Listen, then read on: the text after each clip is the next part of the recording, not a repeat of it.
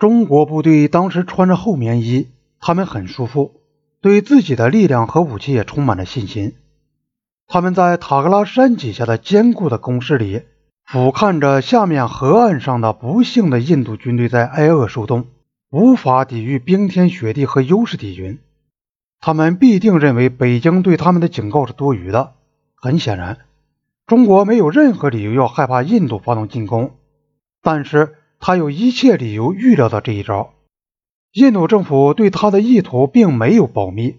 中国驻新德里的大使馆。无疑地像印度本国人一样仔细阅读关于要把中国部队赶走的作战行动的准备工作的新闻报道。印军在克加朗河地区所做的部署只能有一个解释，那就是他们守住桥梁是为了过河，并企图在河的北岸建立居高临下的阵地，以便在最后发动进攻时掩护自己的部队。假如印度的目的是防御性的，他们的主要阵地就应设在他们后面的山脊上。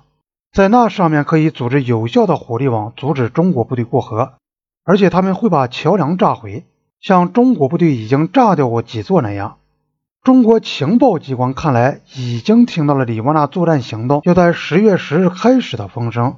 十月八日，北京外交部召见苏联代办，告诉他印度即将发动大规模进攻。据中国方面讲，几天之后，赫鲁晓夫在莫斯科对中国大使说。苏联政府得到了类似的情报，并且说，如果中国受到进攻，中国进行反击是自然的事。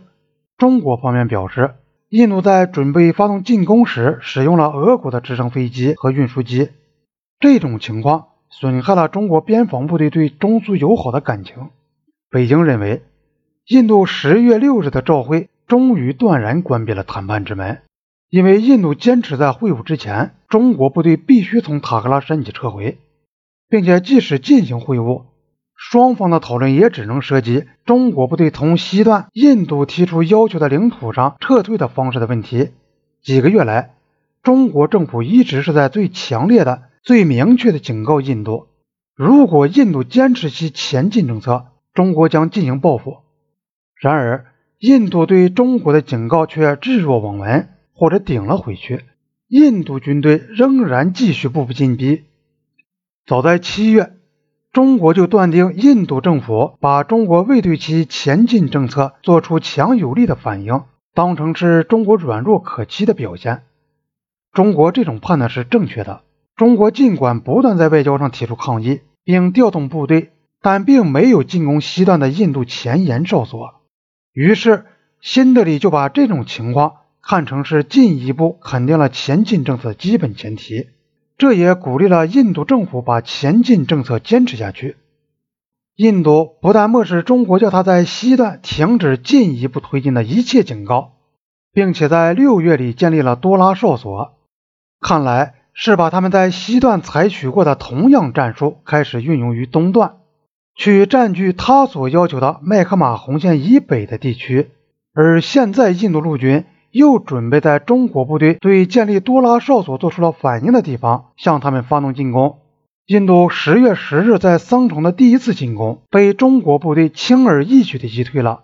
不过，中国方面伤亡也不少。印度方面没有从这次挫败中吸取教训，而是企图在准备就绪后立即发动新的进攻。